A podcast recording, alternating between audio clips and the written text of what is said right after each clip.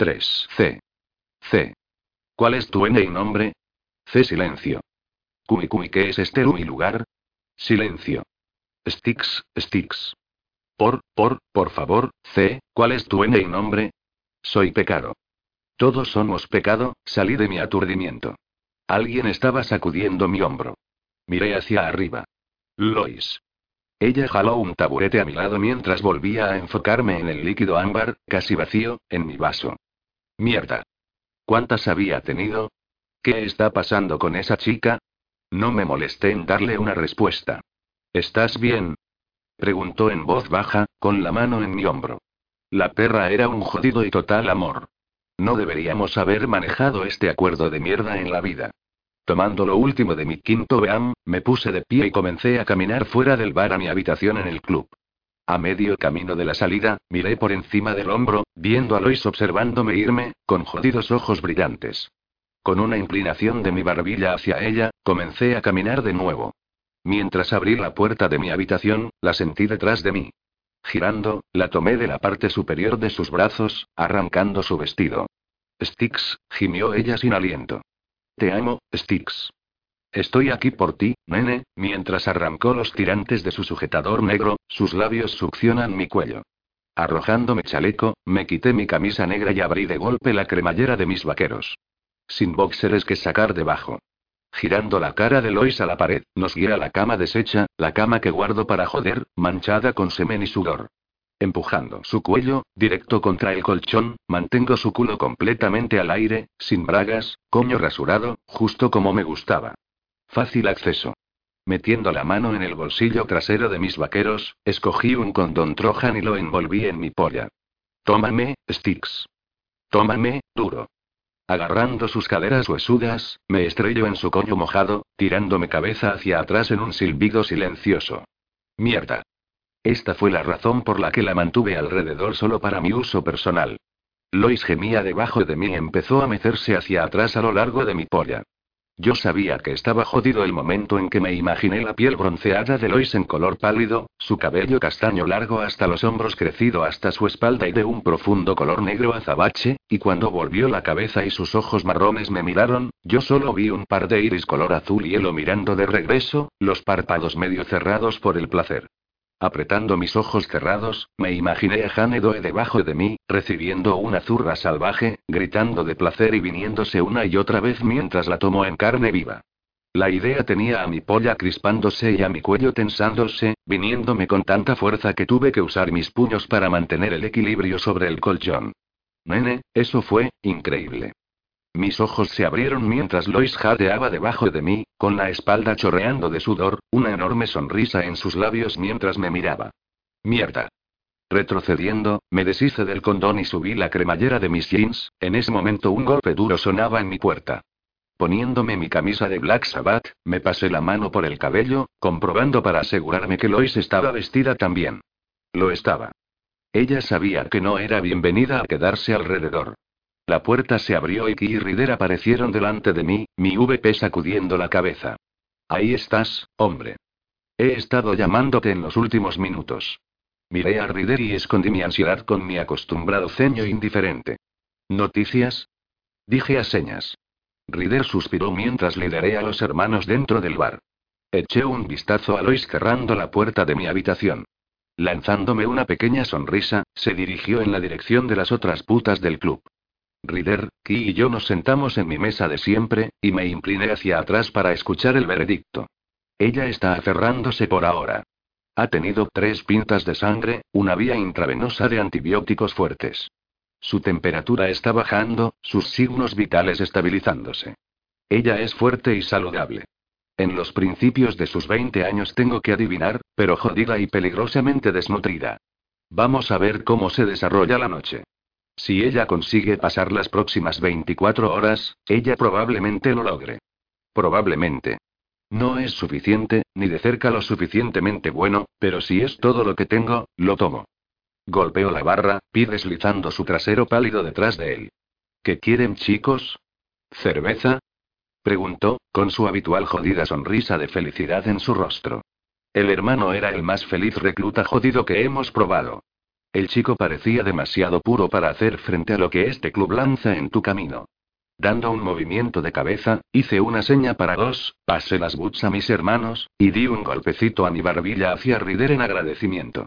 Golpeando aquí en la espalda, me dirigí a mi apartamento. Caminado por el pasillo y las escaleras, inmediatamente me quedé inmóvil en la puerta de mi habitación. Si es posible, Hanedoe parecía aún más caliente la segunda vez, a pesar de los hilos sobresaliendo de su carne, pero necesitaba una limpieza. Beauty. Tenía que conseguir a Beauty. Al entrar en el salón de la casa club, los hermanos me vieron mientras entraba, recostados con sus putas por la noche en los sofás de cuero rojo, algunos haciendo una pausa en su digitación de coños, al igual que los que se quedaron inmóviles, jugando al billar. Yo, obviamente, había causado algunas habladurías mientras todo el mundo se quedó quieto cuando me vieron, mirándome extraño. Señalando hacia Tank para que se encuentre conmigo en la parte más lejana del bar, fuera del alcance del oído, me senté, Dos borbones estaban esperando, cortesía de Pete. El primer vaso fue directamente bajado por la escotilla. ¿Qué pasa, Prez? Tank se hundió en la silla, tomando su trago de color ámbar, en un solo movimiento fluido. Tengo trabajo para Beauty, dije con señas. Tank era uno de los hermanos que habían estado alrededor el tiempo suficiente para entender mi así. Él y su mujer, eso es. La mayoría de los prospectos hacen del aprendizaje enseñas una maldita prioridad, una manera de asegurarse que impresionan. Hizo mi vida jodidamente más fácil, eso es seguro. ¿Qué necesitas? preguntó. Tomo un segundo trago. Necesito que venga a limpiar a la Jane Doe en mi lugar. Ningún cabrón aquí la está tocando. Beauty es la única vieja dama en que confío, y puede soportar estar alrededor. Tank esbozó una pequeña sonrisa orgullosa. Le voy a dar una llamada. ¿Algo más? Tenía de qué sonreír. El hermano sabía que tuvo suerte con su mujer, mayor por un par de años, rubia, pechugona, una total y jodida rompecorazones. El ex miembro de la supremacía blanca lo hizo bien. Aún así parecía que pertenecía al puto KKK, pero estaba bien ahora. Ninguna queja con cualquiera siempre y cuando no jodan las riendas del club, su familia, incluso fue tan lejos como para cubrir su tinta nazi con mierda de Hades. Necesita ropa también. Dile que la consiga de la reserva oculta del club en su tienda. Ponlo en mi cuenta. Ella tendrá que verla primero para saber su talla. Ella llevaba algún trapo blanco raro cuando la encontré. Tank pasó el dedo alrededor del borde de su vaso vacío, mirándome de forma extraña. ¿Por qué el tratamiento especial, Prez? Hemos tenido heridos arrojados aquí antes. Normalmente se habrían ido para esta hora, no dormido en tu cama. ¿Por qué ella es diferente? Tienes a los hermanos hablando. Solo Ki sabía sobre esa noche hace años. Ningún humor de compartirlo con los demás. No es de su jodida incumbencia. Rodé mi cabeza en su dirección y solo escudriñé al hijo de puta. Mensaje recibido. Tank movió su teléfono abierto, e hizo la llamada a Beauty. El hermano sabía cuándo acabar y cuándo renunciar. Años haciendo tiempo en la cárcel, luchando contra pandillas rivales por su vida le enseñaron esa lección. Lo escuché darle a su mujer la instrucción, a continuación, colgar. Ella va a estar aquí en 10. Envíala directamente a mi lugar. Por la puerta de atrás. Nadie más me molesta hasta entonces. ¿Correcto? Correcto, Sticks. Voy a dejar que los hermanos sepan. Un par de minutos más tarde, entré en mi habitación, deslizando fuera mi chaleco de cuero, colgándolo en el gancho en la parte de atrás de mi puerta. La perra descansaba inmóvil en medio de mi cama. Aprovechando el tiempo a solas, comprobé que Rider aún no había regresado, luego me trasladé a la cama. Sin cambios. Al entrar en mi cuarto de baño, me quedé mirando mi reflejo en el espejo. Mi cabello oscuro estaba crispado por todos lados, las mejillas sin afeitar y ojos color avellana cansados. Eché un vistazo a las insignias tatuadas en ambos brazos. En la derecha representando a Hades en su trono con Cerberus, el perro guardián de tres cabezas. En la izquierda, un mapa del inframundo, Tártaros, los campos elíseos, los tres jueces, los cinco ríos, y por encima de todos ellos, Perséfone, la diosa pura esposa de Hades, orgullosa de estar al lado de su hombre. Mi versión de Perséfone tenía largo cabello negro y los ojos azules cristalinos. Vayan a jodidamente imaginarlo. Me encanta mi reflejo. Styx, hombre, estás perdiendo tu jodida mente. Sacándome camisa negra, me quedé mirando mi pecho desnudo, libre de tinta, con mi parche tatuado de los verdugos cubriéndome toda la espalda.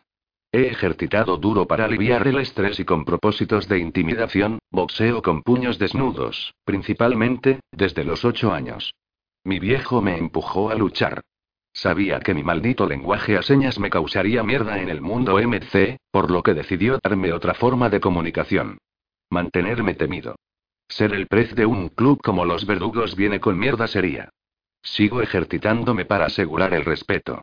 El hecho de que soy de un metro noventa y 230 libras también ayuda. Hanedo se movió en su sueño mientras escaneaba su figura a través del reflejo en el espejo. Me preguntaba qué coño pensaría de mí. Grande, con cicatrices, mudo, y entintado con la propia muerte. Ella estaría petrificada, sin duda.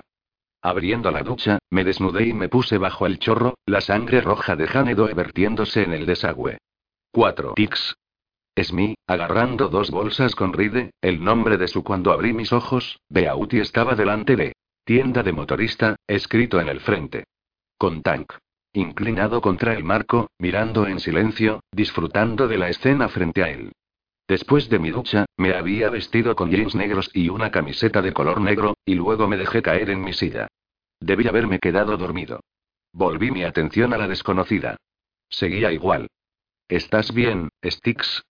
La voz de Beauty atrajo mi atención, sus cejas fruncidas.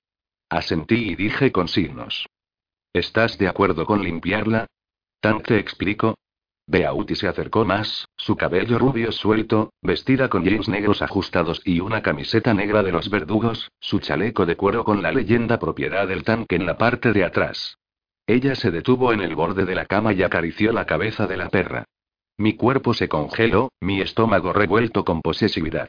No me gustaba que nadie, salvo yo, la tocara. De repente sentí las ganas de arrancar el brazo de Beauty de su rotura. Pellizcando el puente de mi nariz, tuve que contenerme de taclear a Beauty fuera del camino. ¿Qué mierda, hombre? Consigue tu mierda junta. Me dije a mí mismo.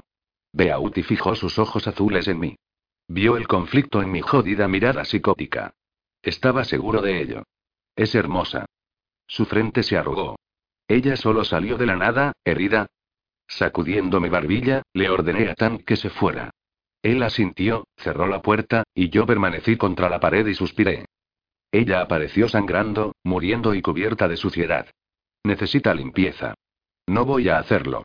Solo confío en ti. Es por eso que estás aquí. Ella no puede salir todavía. Demasiados federales sobre nuestras espaldas. Necesito descubrir quién carajos es y por qué está aquí. Pude ver las preguntas arremolinándose en sus ojos azules, pero supo que no debía indagar. Beauty, la mejor de todas las mujeres. Sabía cuándo cerrar su maldita boca, a diferencia de la mayoría de las putas que cubrían el bar. Voy a limpiarla, cambiar las sábanas, y conseguirle algo de ropa. Te llamaré cuando termine si lo deseas. Inclinando mi barbilla en acuerdo, dejé a Beauty con la desconocida, sus ojos quemando agujeros en mi espalda. Me dirigí a la sala de estar, haciendo señales aquí para que se uniera. Ki se alejó a regañadientes de Kif y Jules chupándose las tetas la una a la otra, dando a los chicos un espectáculo porno entretenido, y me siguió dentro de mi oficina. ¿Qué pasa, Stix? ¿La perra está bien? preguntó Ki, cerrando la puerta. Encogiéndome de hombros, me senté detrás de mi escritorio. Toy todavía no es, ¿eh? seguro. Ve, ve y Beauty está limpi, limpiándola. Él dio una palmada en mi hombro y sin decirle una palabra se sentó. ¿Quieres hablar? ¿Qué queda entre nosotros, Cory correcto? Correcto. Hice una pausa, reuniendo mis sospechas. Te y tene y tenemos una R y Ray rata. Quise congeló y habló con los dientes apretados. ¿Estás seguro? Le di un solo movimiento de cabeza. ¿Es y eso, o un agente ni encubierto tal vez? Mierda. No hay nada que un hermano odie más que una rata. Siempre tienes razón sobre mierda como esta, igual que tu viejo lo estaba, maldita intuición innata. ¿Alguna suposición de quién? Hay aún no. Alguien algún hijo de puta le dijo al proveedor M misterioso sobre el próximo próximo acuerdo, MN y no hay dos caminos, soy sobre esto. Tomé una respiración profunda, aflojando mi garganta, pero mientras más enojado estaba, más tenso el cable jalaba. Cediendo, decidí hacer señas. Tan solo hay que averiguar quién y por qué y luego enviarlos al vaquero. ¿Plan? Todavía no. Voy a ver cómo se desarrolla. Pero estoy observando. Ki se puso de pie, paseando. ¿Quién lo haría? Confío en cada uno de estos hermanos, cada maldito de ellos. Tiene que ser un agrupio o un nómada. Mierda. Miré por la ventana pequeña y me encogí de hombros. Él podría estar en lo cierto. Algo simplemente no se sentía bien. Algo grande estaba pasando. Ki giró la silla de mi escritorio y se sentó sobre ella hacia atrás, sus brazos apoyados en el respaldo. Tú y yo no somos soplones. Tank, Viking, Aki Rider están dentro de por vida, no hay duda. Rider. ¿Estás seguro? Dije con señas. Ki negó. Ninguna oportunidad de que sea la rata. No tiene familia, salvo nosotros. El mejor maldito jinete que tenemos. Hace cualquier cosa que se pida, siempre nos sutura después de las peleas, trabaja junto a mí en los tratos, actúa según lo acordado, nunca cuestiona una mierda. No se merece nuestra duda solo porque es joven o es tranquilo. Tú tienes solo 26 años, hermano, 25 años cuando fuiste presidente. Nadie cuestionó tu edad o el hecho de que no hablas. El hermano puede tener 24, pero fue reclutado justo antes de sus 20 y ha sido un puto activo de oro desde entonces. Alcé mi barbilla. Buen punto. Ki continuó. Es Miller, antiguo de por vida. Bull es leal como mierda. Eso solo deja a Flame, que los dos sabemos que es un maldito psicópata. Lo único que lo detiene de asesinar un centro comercial lleno en un sábado es su amor por este club. Solo queda Pito los nuevos añadidos. No tienen inteligencia. Nunca consiguen una palabra de los detalles. Los hermanos son buenos con Pete, quieren darle su parche pronto. Sacudió la cabeza y golpeó la parte trasera de la silla en señal de frustración. Mierda. ¿Quién podría ser? Tienen que ser federales o alguna zorra, interviniendo celulares o usando vigilancia oculta. Por una vez, no me importaba un carajo de nada de eso. Mi mente estaba de vuelta en mi habitación con la desconocida. Una mano se estrelló en mi escritorio. Sticks. Cristo, hombre. Junta la mierda. Ki estaba frunciendo el ceño justo en mi cara. Mis ojos se estrecharon y él trató de ocultar su estremecimiento. No lo hagas. Primera y única maldita advertencia señalé. Empujó sus manos y retrocedió del infierno. Está bien. Mira, tu cabeza no está en orden con la perra aquí. Permíteme hacer algunas averiguaciones, establecer algunas antenas bajo el radar. Mántenlo solo entre nosotros. Exhalé. Sí. Necesito saber qué hay de nuevo en el contrabando de armas en Texas. Poniéndome de pie, caminé hacia la puerta, girándome para decir con señas. Voy de regreso a mi lugar. Beauty debería haber terminado para ahora. No esperes toda la jodida noche. Dirigiéndome a través de la sala de estar, alrededor de la parte trasera del complejo, subí las escaleras y llamé a mi puerta. Empujándola abierta, vi que Beauty estaba en mi cuarto de baño, lavándose las manos. Ella levantó la vista mientras entraba. ¿Terminaste? Dije con señas. Está limpia. Voy a traer ropa mañana después de mi turno en la tienda, ella tiene una bata por ahora. Caminando junto a la cama, me miró, sacudiendo la cabeza. Está delgada, Sticks. Demasiado jodidamente delgada si me preguntas. La chica no come una mierda por cómo luce. Finalmente me permití revisar a la perra en la cama. Maldita sea. Me dejó sin aliento, de complexión suave, con el cabello negro recién lavado y secado, libre de sangre y suciedad. Infierno. Tenía que ser ella, Beauty recogió sus cosas. Con una pequeña sonrisa, hizo una pausa para decir. Se ve como Blanca Nieves, Sticks. El cabello oscuro, piel pálida y labios rojos. Es jodidamente impresionante, ni una pizca de maquillaje, pero aún así se ve de esa manera. Mierda. No es justo. No es extraño que las putas del club se comporten como unas perras contigo por mantenerla aquí atrás para ti mismo. Están todas jodidas sobre ella. Solté un suspiro contenido. Blanca. Jodida. Nieves. Podía sentir a Beauty mirándome con una expresión divertida, retorciendo sus manos juntas mientras yo miraba en un maldito trance hacia la cama. Su mirada cayó, los nervios pulsando por su incomodidad. Con el ceño fruncido, señalé. ¿Qué? Beauty cerró los ojos un instante y los abrió en un suspiro. Tiene un infierno de cicatrices en su cuerpo, Sticks. Me quedé inmóvil, mi corazón bombeando, la rabia construyéndose, y le pregunté. ¿Dónde? Pero los ojos de Bella estaban fijos en la cama. Sacudiéndola del brazo, señalé. ¿Dónde? Sobre toda la espalda. Se ven como marcas de latigazos bastante graves. Van de un lado a otro como si alguien la hubiera azotado a conciencia. Pero, ¿quién diablos haría eso? ¿A quién le dan latigazos en estos días? Levanté una ceja cuestionadora mientras la mirada de Beauty se entristecía. Tiene algunas en sus muslos internos también. Se ven como cortes viejos, marcas de cuchilla, o algo peor. Ella no dijo más, dejando que las implicaciones colgaran en el aire. Mierda. Beauty caminó hacia la puerta, poniendo una mano sobre mi brazo rígido al pasar. Espero que sobreviva, Styx. Parece que se merece una vida mejor de la que consiguió. No podía responder. No podía pensar. Las cicatrices en el jodido interior de sus muslos, me senté en la silla junto a la cama, mirando el pecho de la perra levantarse y caer. Me incliné, tomé una respiración profunda, trabajando mi garganta como el infierno para lograr un susurro. Ese y si puedes escuchar y me y me, re, recupérate. Jo. Jodidamente Despi despierta. He estado Espi esperando que vuelvas a mí por 15 puti putos años. No me y mueras bajo mi guardia ahora, ¿me oyes? 5. Un largo vestido blanco sin mangas me miró mientras me mis piernas llevadas firmemente contra mi pecho. Acurrucaba contra la fría pared en el piso de mi cuarto con un vestido. Un vestido blanco de bodas burlándose de mí, molestándome, diciéndome que al atardecer de hoy estaría casada. La séptima esposa del profeta David. La mujer se le reveló por Dios. Yo sería la que traería bendiciones eternas a todos en la orden, su gente escogida. Ayudaría a redimir el estado de los malditos, absolvernos de nuestros pecados. Inclinándome cabeza contra la pared de ladrillo gris de mi cuarto, cerré mis ojos, imaginando cómo sería ser libre. ¿Había vida fuera de la gran valla? ¿Había gente verdaderamente malvada allá afuera? ¿Todos en la tierra querían dañarnos? ¿Los hombres realmente solo quieren poseer y arruinar a las mujeres? No lo sabía. A veces dudaba de las enseñanzas del profeta David, pero nunca diría eso en voz alta. Nadie cuestionaba las enseñanzas, al menos aquellos que querían evitar el castigo. No sabía nada de la vida más allá de esas paredes, y después de esta noche, mi tarea sería como esposa principal.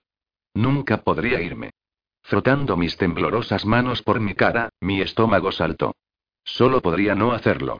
Y peor, no tenía idea de dónde estaba mi hermana mayor. Mi hermana de sangre, Bella, quien desapareció hace semanas, sin señales, sin contacto, simplemente se desvaneció. Nadie me dijo a dónde se había ido. Después de demasiados días de silencio, había comenzado a temer lo peor. El hermano Gabriel sabía algo. La manera en la que me miraba, sonriendo, casi regodeado, lo decía todo. Había crecido obsesionado con Bella por los años, pero ella nunca regresó el sentimiento.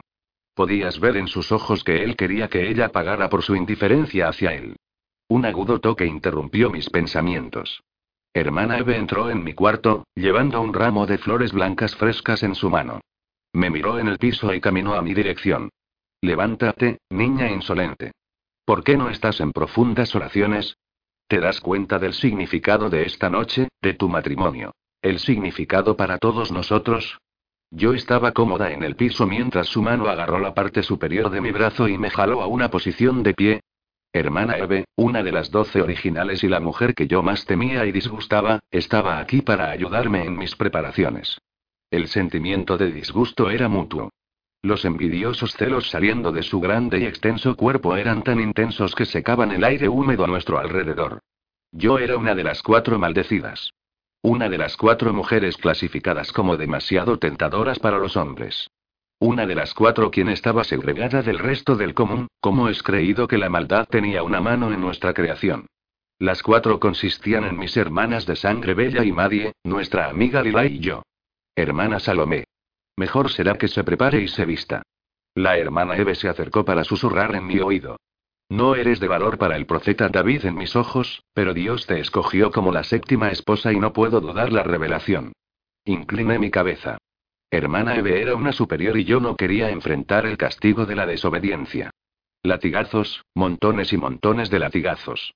Sí, hermana, entiendo. Comenzaré a vestirme de inmediato. Ella caminó hacia la mesa y puso allí el adorno floral, aceite de vainilla con fragancia y sandalias blancas ceremoniales. Sostuvo la orilla de la mesa por unos pocos segundos antes de voltearse a mí, sus labios apretados, duda en su estado. Necesitarás tomar cuidado especial esta noche en tu consumación. Tragué de vuelta el nudo llegando a mi garganta. El profeta David tenía una enfermedad. El pus se filtraba de sus enormes, enormes llagas en toda su piel y me habían dado instrucciones sobre cómo cuidar de él, pero el deber me hacía sentir enferma ante la idea. El profeta David, debido a sus alimentos, encuentra difícil convertirse, elevarse sexualmente. Necesitarás tener mucho cuidado en prepararlo para que se unan esta víspera. Su unión cambiará el destino de todos nosotros y debe ser sellado bajo los ojos de Dios. Debes quedar embarazada para completar la profecía. Mis piernas temblaban mientras pensaba lo que debía hacer. El profeta David estaba en sus 70, muy pasado de peso, y aparentemente olía, muy mal.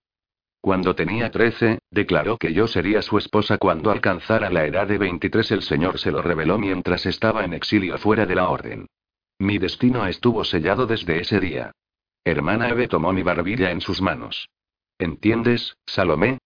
Hice una inclinación. Sí, hermana. Ella asintió cortamente. Debo ir al altar. Regresaré en una hora para traerte a tu boda. Está lista. Con eso salió de mi cuarto. Hundiéndome en el piso una vez más, resumí mi mirada al largo vestido blanco. Todo se revolvía en mi estómago mientras pensaba en la tarea que tenía que hacer. No tenía idea de por qué era valiosa, pero entonces no desearía esta tarea en nadie más. Me vestí rápidamente después de poner aceite de vainilla en mi piel desnuda. Dejando que mi cabello largo cayera abajo, puse mi adorno de flores en mi cabeza y me fui a la puerta, buscando un discípulo guarda. El pasillo estaba desierto, así que rápidamente corrí por todo el corredor y dentro del jardín, la casa entera estaba vacía y en silencio y necesitaba respirar aire fresco. Salomé. Un alto susurro sonó desde el lado oeste del edificio. Volteándome cabeza en búsqueda, divisé a Delila. Levantando la parte inferior de mi vestido, corrí hacia allí, mirándola detrás de la alta pared de ladrillos, fuera de vista. ¿Qué estás haciendo aquí? Serás castigada si te encuentran. Mirando sobre mi hombro, fracasé inmediatamente en notar los ojos rojos de Lila y su piel enrojecida. Mae, susurró Lila, más suave esta vez, su tono silencioso enviando estremecimientos por toda mi columna. ¿Qué? ¿Qué es eso? Estirando la mano, Lila me alcanzó y me dio un apretón. Supe en un instante que estaba mal. Bella. ¿Qué le ha pasado? Pregunté silenciosamente. Ella, ella, Madia y yo solo la encontramos en donde había sido mantenida, mirando a mi mejor amiga, me apuré. ¿Dónde? ¿Dónde la tienen? Hundiéndose en un agudo respiro, Lila reveló. Encarcelada, pero, pero qué. Mae, ella no se veía bien.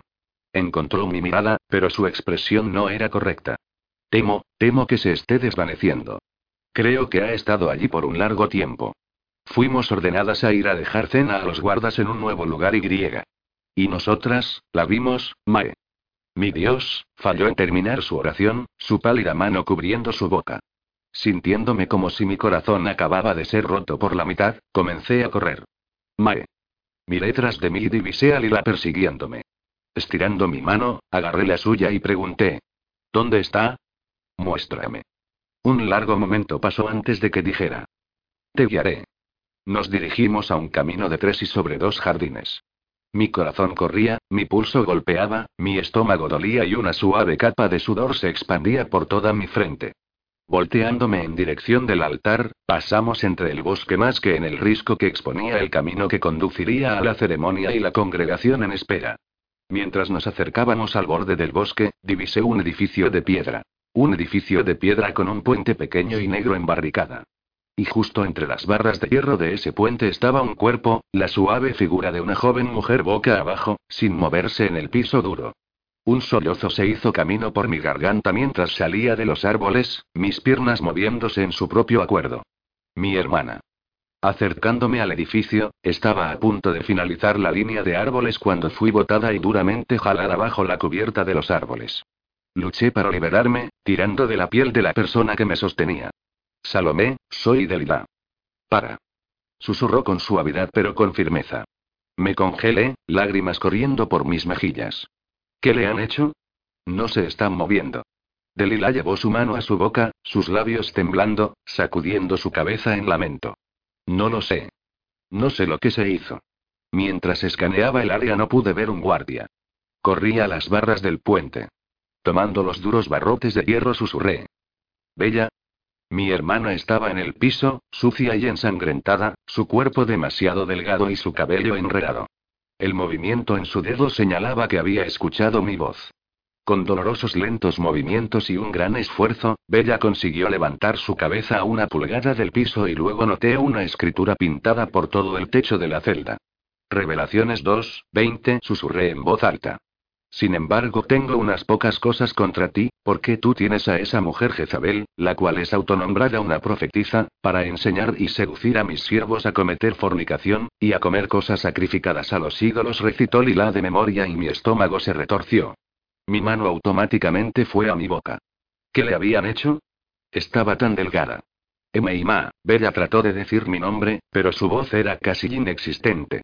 Ella trató de abrir sus ojos, pero estaban magullados y cerrados por la hinchazón, sus pestañas crujientes cubiertas en una masa de sangre seca.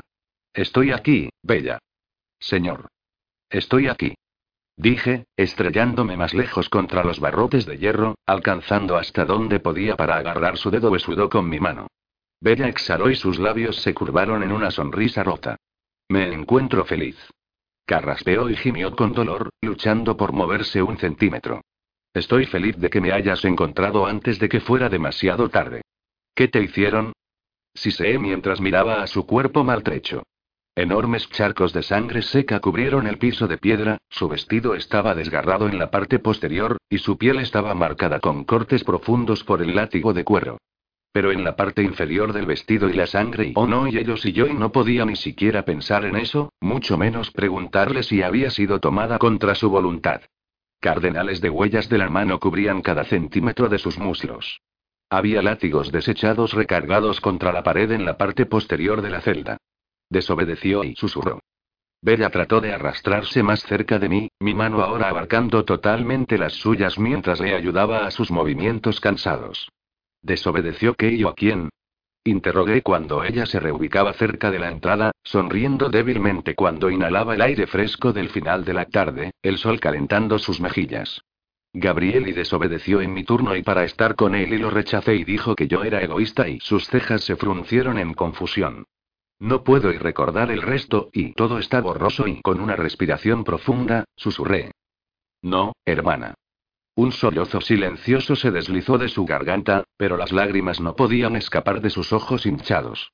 No puedo recordar y nada y creo y que fui drogada y yo y Bella, lo siento tanto y SHH y no es tu culpa y con un gesto de dolor, un punzante dolor en la espalda, Bella logró arrastrar los pies un poco más cerca, luego se puso cómoda, solo para decir, Gabriel ha tomado cada parte de mí desde que era una niña. Mi inocencia, mi cuerpo, pero nunca mi corazón.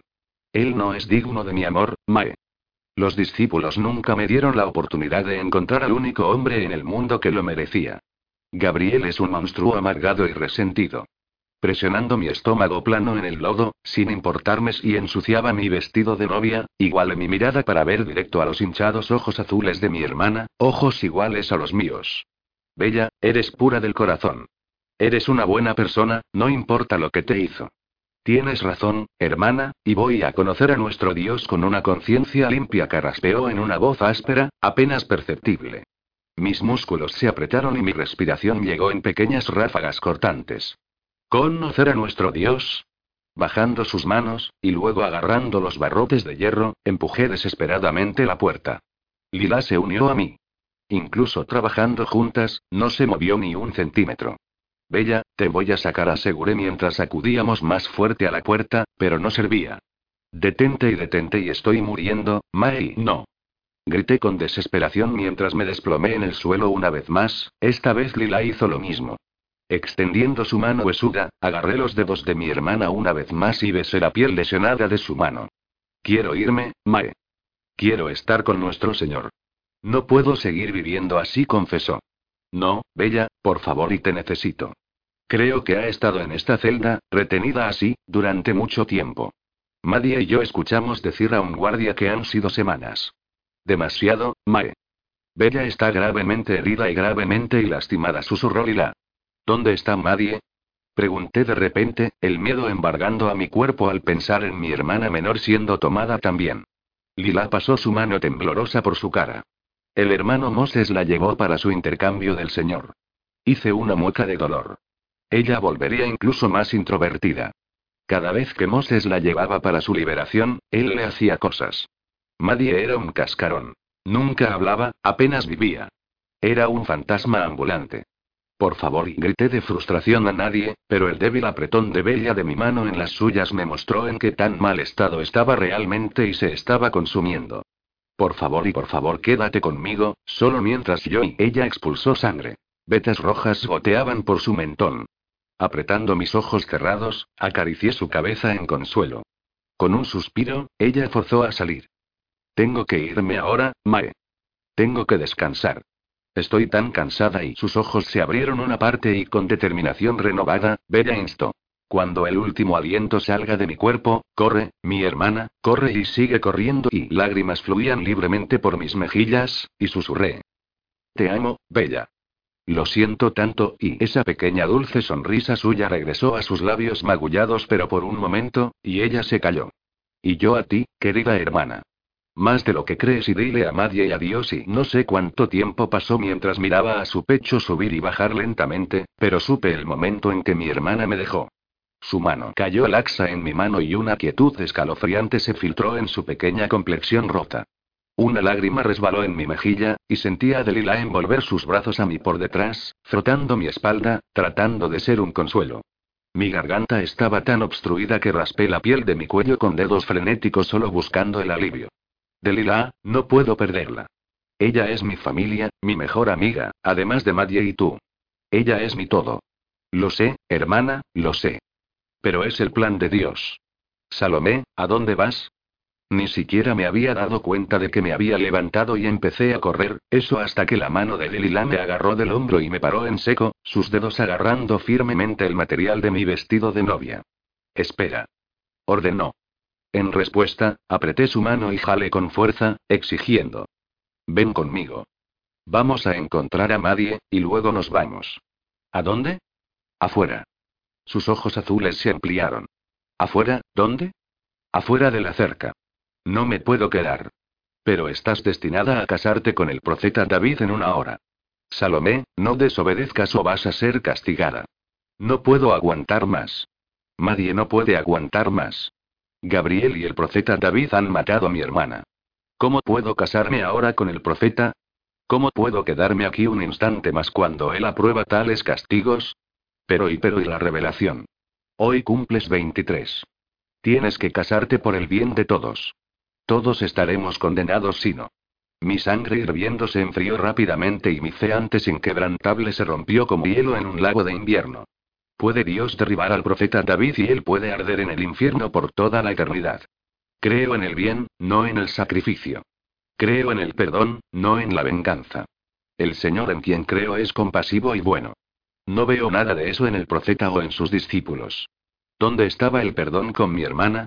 ¿Dónde estaba la compasión con las hermanas de nuestras vidas? Estoy harta de esta vida miserable. Este no puede ser el camino de Dios. Me niego a creerlo por más tiempo. El profeta David ha corrompido una fe pura. Ya no creo en nada de lo que él y sus leales discípulos dicen. Delilah jadeó y se alejó. Blasfemas, Salomé. No me importa. Grité, mis ojos recorrieron alrededor para comprobar que no había sido escuchada. Delilah me miraba con lágrimas cayendo por sus mejillas, el subir y bajar de su pecho traicionando su miedo. Apartando mis manos en señal de rendición, le supliqué. Por favor, Delilah, huye, ven conmigo. Debe haber más en la vida que esto. Para todos nosotros. Sacudió la cabeza adelante y atrás. No, afuera es malo. El mal acecha. Espera que seamos débiles, tú conoces las enseñanzas, las advertencias. Estarás en peligro afuera. Podrías ser persuadida del camino correcto. Y nadie y nadie tampoco irá contigo. Ni siquiera le gusta dejar nuestros cuartos, no le importa ir ahí. Ella estaba completamente equivocada sobre el exterior. Tenía que estarlo. No había un camino correcto para ser encontrado ahí. Tomaré mis oportunidades ahí afuera, afuera de la cerca. Tengo que irme. No le digas a nadie que me viste, por favor. Salomé, no puedo mentir. Es un pecado. Seré castigada. Ella tenía razón, por supuesto. Entonces desaparece por un rato. Dame tiempo de ser libre, algo. La cerca es demasiado alta. No te van a permitir que te vayas. Tendrás que pasar sobre kilómetros de tierra dura, y luego, ¿a dónde vas a ir? Nunca hemos estado en el exterior, Salomé. No sabemos qué hay allá afuera. Los discípulos te encontrarán. Ellos siempre encuentran a aquellos que tratan de escaparse. Su respiración se dificultó. ¿Sabes cómo tratan a los desertores, Mae?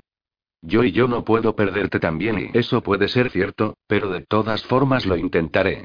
Vuelve a tu habitación y permanece escondida.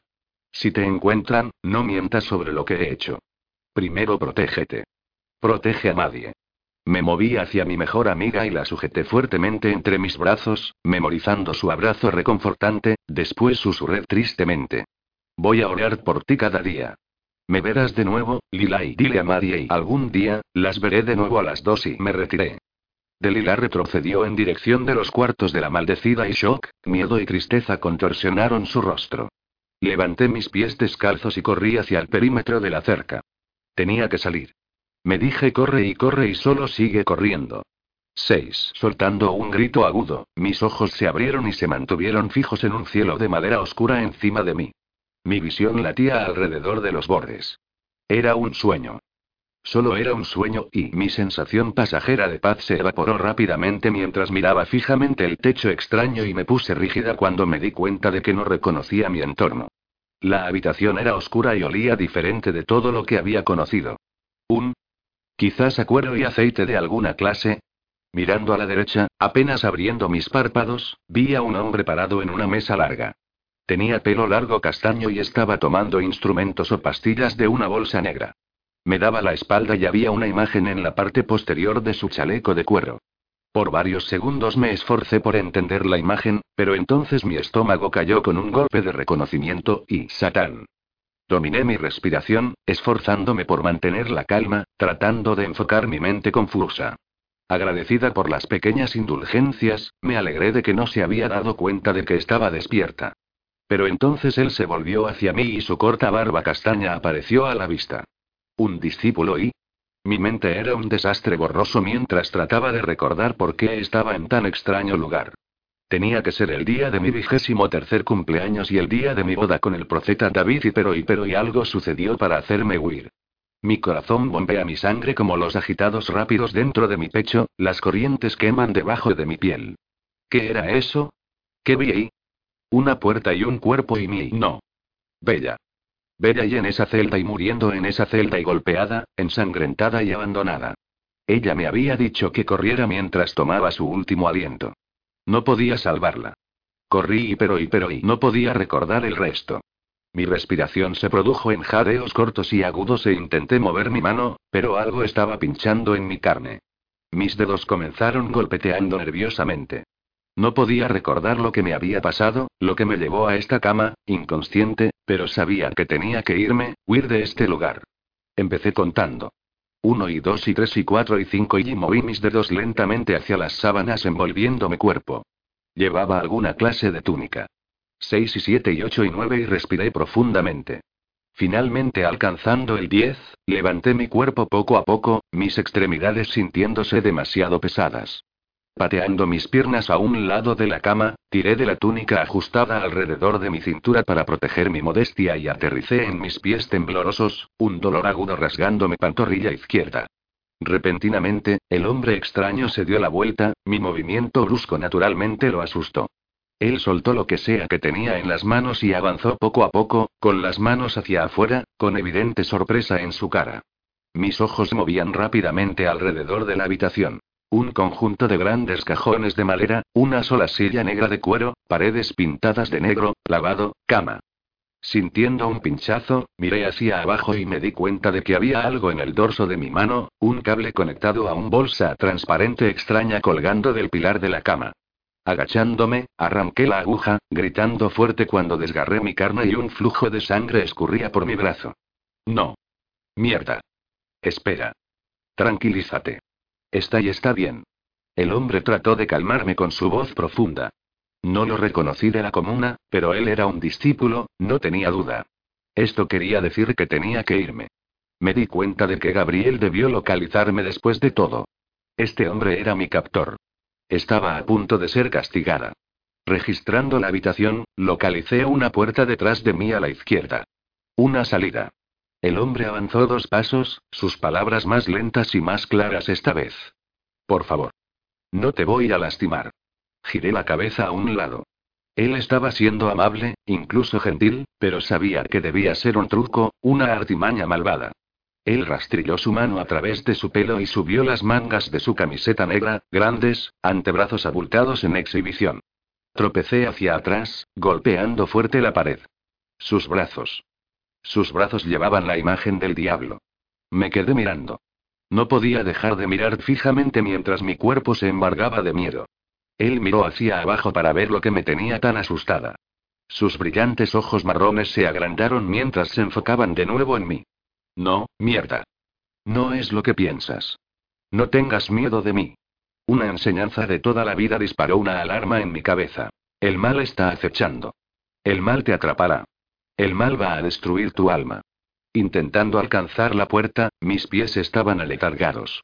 Demasiado cansados para funcionar, mi pierna se sentía como si estuviera en llamas. De alguna manera seguía en marcha, aprovechando el hecho de que él estaba al otro lado de la cama grande. No. Espera. Ah, mierda. No lo hice. Seguí adelante. Agarrando la manija, avanzando en mis pies inseguros, cerrando de golpe la puerta detrás de mí. El sinuoso camino de un corredor oscuro y angosto se convirtió en mi guía y seguí bajando un conjunto de escaleras, usando la pared para mantenerme erguida. Podía escuchar a las personas al final del corredor y miré sobre mi hombro justo cuando el hombre irrumpió por la puerta del dormitorio, gritándome que me detuviera. Todo su cuerpo pareció llenar el pasillo. Su cara estaba decidida y ahora me estaba asustando. La manera en que me acechaba alteró mis nervios. Traté de correr incluso más fuerte, pero mi pantorrilla lastimada protestó con cada paso que hice. Una puerta grande de acero me separaba de las voces de las personas, personas que quizás podían ayudarme, o tal vez no. No lo sabía, pero era mi única opción. Presioné hacia abajo a la manija larga con toda mi fuerza, irrumpiendo, cayendo en el piso. Mis piernas finalmente habían cedido, mi visión confundida, y se apoderó un mareo intenso. Lentamente levanté la vista, la habitación parecía inclinada a un lado. Muchos pares de ojos se enfocaron en mí sentada en un punto muerto de la habitación y las personas empezaron a dar vueltas a mi alrededor. Muchas personas. Personas extrañas. Personas aterradoras. Daban la impresión de que se arremolinaban alrededor. Tenía ganas de llorar. Reprimí un sollozo. Tal vez las enseñanzas estaban en lo cierto. Tal vez yo estaba en el infierno después de todo. Las paredes de la habitación grande eran principalmente negras, incluso adornadas con imagen tras imagen de Satán en el infierno, hogueras, sangre, demonios, bestias malignas, y ríos oscuros pululando con almas perdidas. Mi mano amortiguó un grito cuando me di cuenta de que el profeta David había tenido razón. Afuera de la orden estaba el mal. Había sido protegida pero escapé. Analicé el área inmediata, mi mareo bajando una fracción. Mujeres fáciles vistiendo ropa escasa dominaban el espacio. Hombres rudos de pelo largo desaliñado vistiendo cuero las tocaron en lugares muy íntimos y las mujeres claramente invitaban a tales actitudes provocadoras. Incluso cuando me miraron, la diversión destelló en sus ojos mientras me intimidaban con sus miradas. Tanto hombres como mujeres me sonreían con burla, algunos aparentemente en amabilidad, otros con lujuria descarada. Un pecado mortal. La puerta detrás de mí se estrelló contra la pared y me congelé, el ciervo pasivo rodeado por una manada de leones. Escalofríos corrieron a través de mí cuando sentí acercarse al hombre de la habitación. Me estremecí en un chillido fuerte. Una silla raspó poco a poco en el piso de madera, el ruido fluyendo alrededor y a través de la multitud. Muchas cabezas giraron hacia la fuente. Nene, ¿a dónde vas? Escuché una suave voz femenina desde el otro lado de la habitación. La multitud se separó pero ninguna respuesta saludó a su pregunta. Conteniendo firmemente mi aliento, esperé por quién sería revelado. Entonces un hombre alto y de constitución enorme irrumpió la barrera de gente, caminando directo hacia mí. Su mirada fuerte se fijó en la mía y no podía desviar mi atención lejos de sus grandes ojos color avellana, sus ásperas mejillas sin afeitar, y su pelo oscuro desordenado mientras él sobresalía sobre mi figura desplomada. Ni siquiera me atreví a respirar. Aunque parecía el mismo Satán, él era simplemente el hombre más hermoso que alguna vez había visto. Terriblemente guapo y el hombre más dominante con el que jamás me había encontrado. Arrastrando los pies hacia atrás unos pocos pasos, golpeé las piernas del hombre de la habitación. Arrodillándose, me tranquilizó colocando sus manos en mis brazos. Pero el hombre con los ojos color avellana se siguió acercando, solo deteniéndose cuando estaba a medio metro de distancia. Agachándose, miró fijamente cada parte de mi cara, sus fosas nasales ensanchadas mientras sacaba respiraciones profundas sus labios ligeramente entreabiertos mientras exhalaba y detrás de él, alguien tosió. Distraído, sus ojos movían a un lado y lejos de mi mirada. Coloqué una mano sobre mi cabeza martilleando. Todo era demasiado y no me podía concentrar. Mi corazón golpeó en mi pecho y miedo puro tomó el control de mi cuerpo. Me obligué a dejar de temblar. Esto solo parecía avivar aún más a mi ansiedad. Con un chasquido de sus dedos, alguien se acercó y me asusté. El hombre con los grandes ojos color avellana comenzó a agitar sus manos alrededor en movimientos controlados pero extraños. Entonces alguien ordenó. Ve con él. ¿Qué? ¿Qué estaba pasando? Estirándome cabeza para seguir la voz, vi a un hombre con pelo largo rubio hasta los hombros dando un paso adelante. Tranquilízate. Estás a salvo, me aseguró suavemente. Tenía ojos amables y era muy guapo. Pero también lo es el diablo, me recordé. El hombre de pelo oscuro se acercó todavía más, ahora a solo pocos centímetros de mi pecho. Incluso en mi estado de debilidad, su aroma revolvió algo en mi estómago. Él era embriagador, peligroso pero embriagador. Levanté mis ojos cautelosos para encontrarme con los suyos y sus manos empezaron a moverse nuevamente. No tienes nada que temer. Nadie te va a lastimar.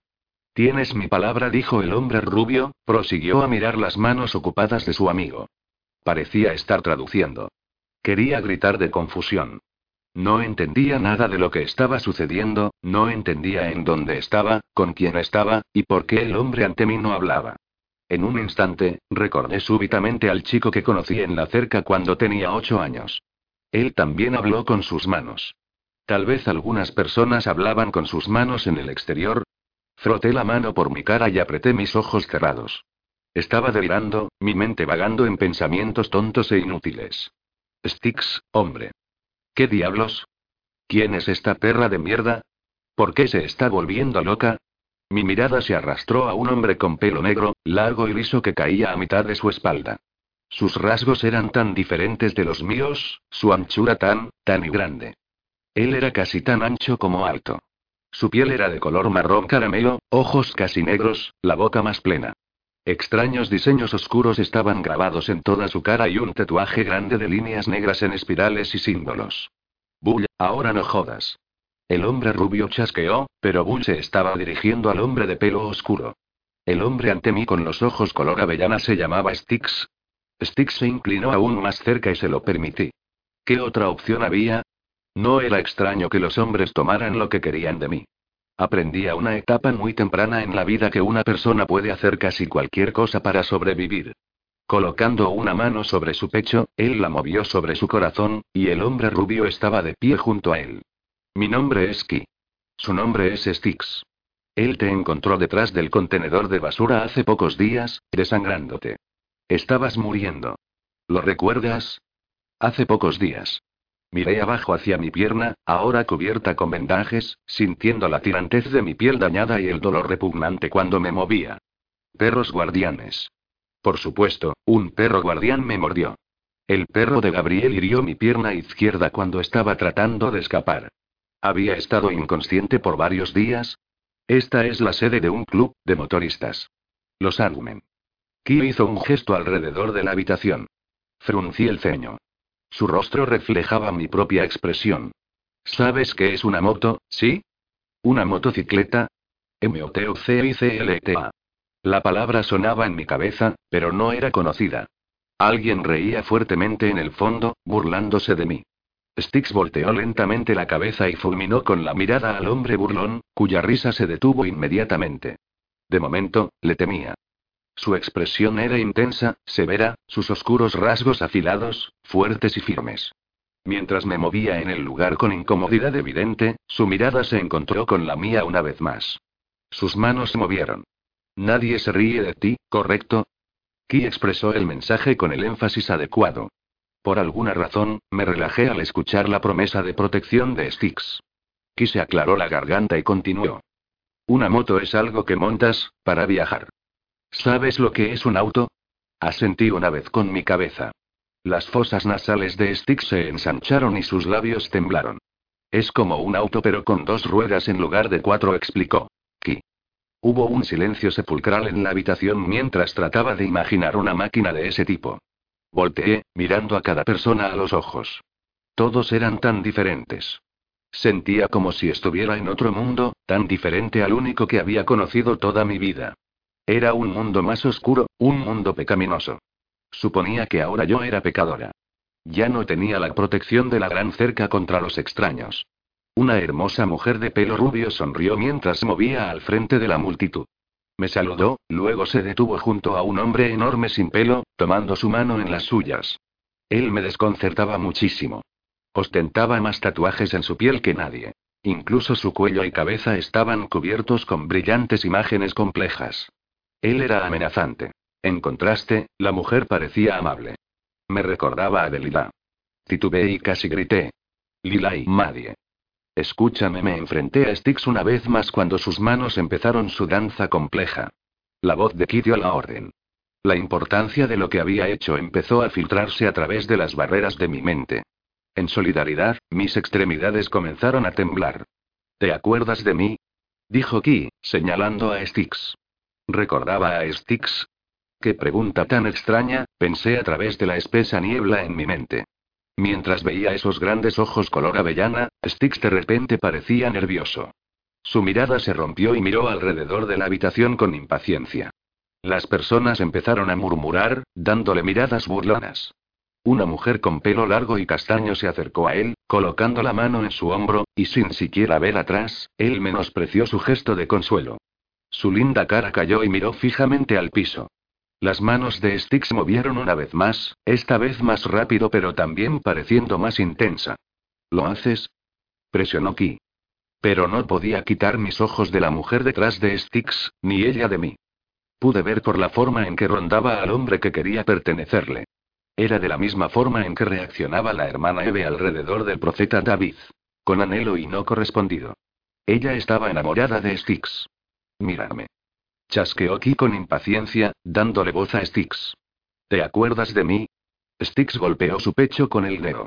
Observé la cara de Styx más a fondo. Él era incluso más grande de lo que me había dado cuenta al principio, su cuello y hombros anchos y fuertes, sus brazos abultados en las mangas de su camiseta negra. Pero esos ojos y verdes con motas de color marrón en gran parte salpicados por el exterior y hermosos. Los ojos de Styx me recordaban al bosque, colores otoñales y hojas caídas.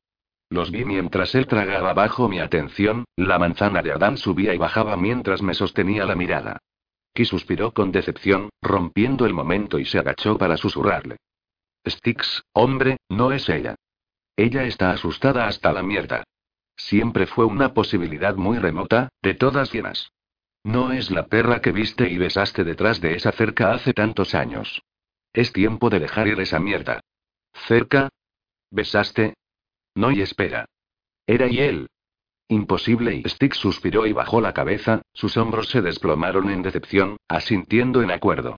Rocé mi dedo sobre mis labios. Ese chico extraño y ese beso y un chico de pie en la cerca, se presionó contra los enlaces, agitando desesperadamente sus manos. Yo no sabía lo que estaba haciendo. Acercándome al chico, lo miré mientras lo intentaba de nuevo. Suspirando, cerró sus ojos, respiró profundamente, y preguntó. ¿Qui, quién eres? Él no podía hablar correctamente. Las palabras luchaban por salir de su boca. Incliné mi cabeza, viéndolo en silencio. ¿Quién eres? Me preguntó el chico. ¿Quién soy? Pensé con aire cansado. Soy Salomé, nacida tentadora, una maldecida. Acababa de ser introducida a mi deber, mi servicio a la causa. Se muestra cómo ayudar a los ancianos a acercarse a Dios, para librarme de mi pecado nato. Tenía que alejarme por un tiempo y ellos me habían lastimado. No hablé con el chico del otro lado de la cerca. Tenía prohibido hablar, así que solo lo miré fijamente, bloqueando los eventos de ese mismo día. No sé cómo nos encontró, por qué incluso estaba ahí. Pero en ese momento, no me importaba. El chico vestía extrañamente. Ropa toda negra, extrañas pulseras de metal en sus muñecas. Él era peligroso, con pelo castaño oscuro y grandes ojos color avellana, los más hermosos ojos color de otoño. ¿Qué es este Lumi Lumi lugar? Teitei, ¿tú vives aquí? El chico preguntó en voz baja. Mis ojos se deslizaron para analizar su boca, pero no hablé. Nadie debe saber de la orden, por nuestra protección. No tenía permitido hablar con chicos. Estaba prohibido, un pecado, y él era un extraño, uno de ellos. Poi Poi, por favor, y Kumi Kumi, ¿cuál es tu no y nombre? Mi nombre es Pecado. Todos somos pecado y di un grito ahogado en voz alta. ¿Stix era ese chico? No y barrí mis ojos sobre sus extrañas ropas negras y abajo en sus pulseras de plata en sus muñecas, las pulseras de metal grabadas en relieve con el mismo emblema extraño. Me acordé de ese día como si fuera ayer. Él se había preocupado por mí, quería saber mi nombre y me besó. Después nunca lo volví a ver.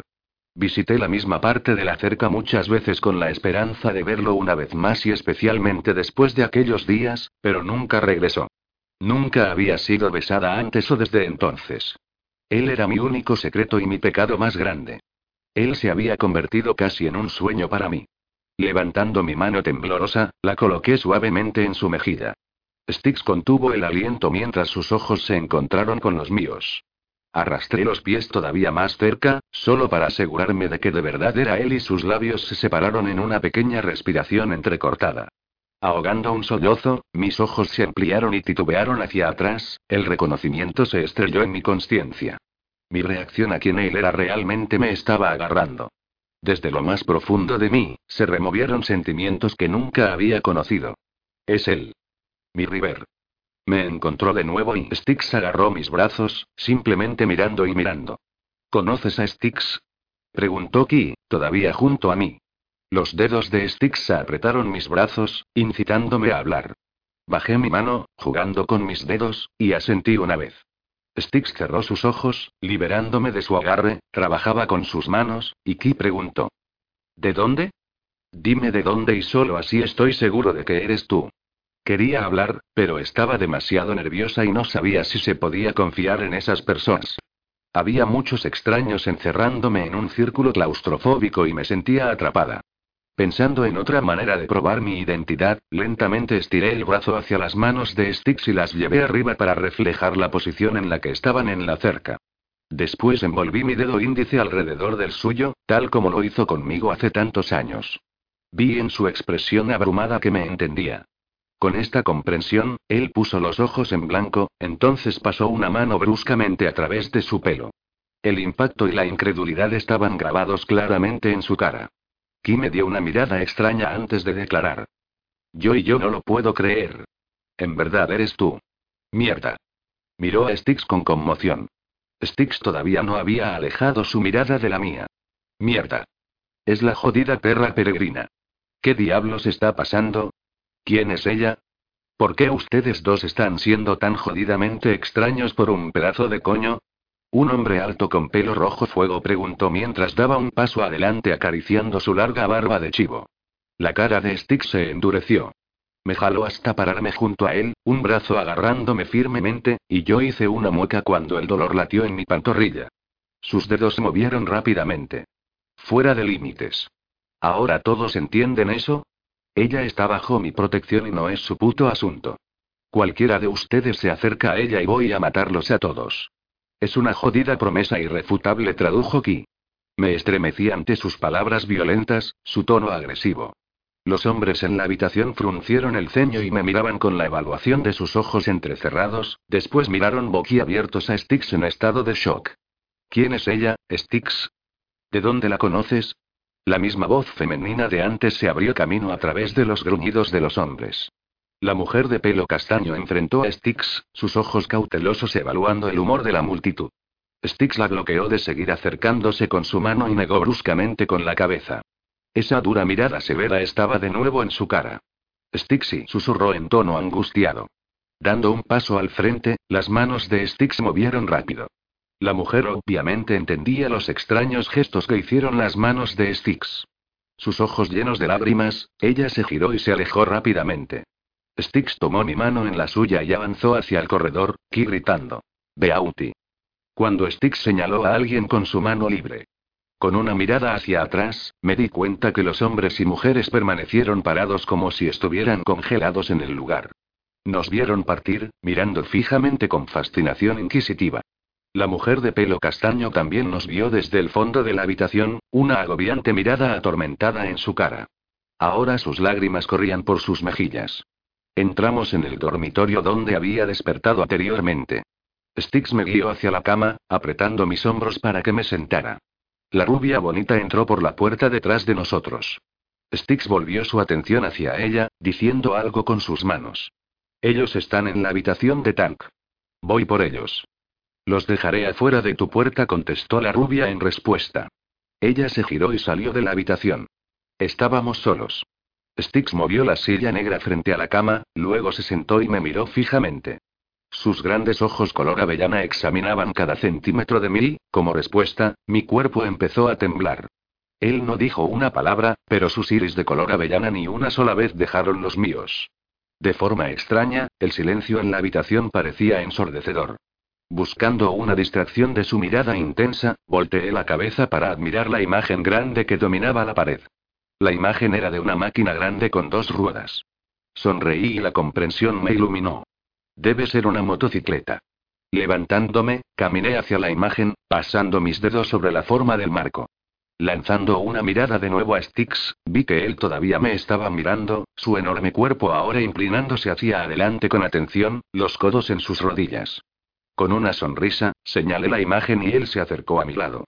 Con un asentimiento de su cabeza, él señaló que sabía lo que estaba preguntando. Dándole una pequeña sonrisa, regresé a sentarme en el borde de la cama, sintiéndome de repente muy cansada. Stick seguía todos mis movimientos. El profeta David nos enseñó que desear los bienes materiales era un pecado, pero me gustó la expresión en la cara de Styx cuando vio la imagen de la motocicleta.